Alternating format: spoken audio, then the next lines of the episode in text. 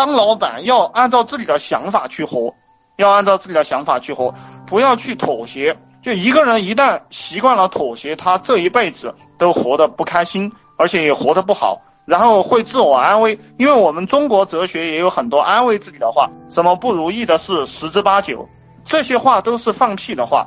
就这个，你们这个脑袋学东西的时候要注意，因为很多东西是教废物的。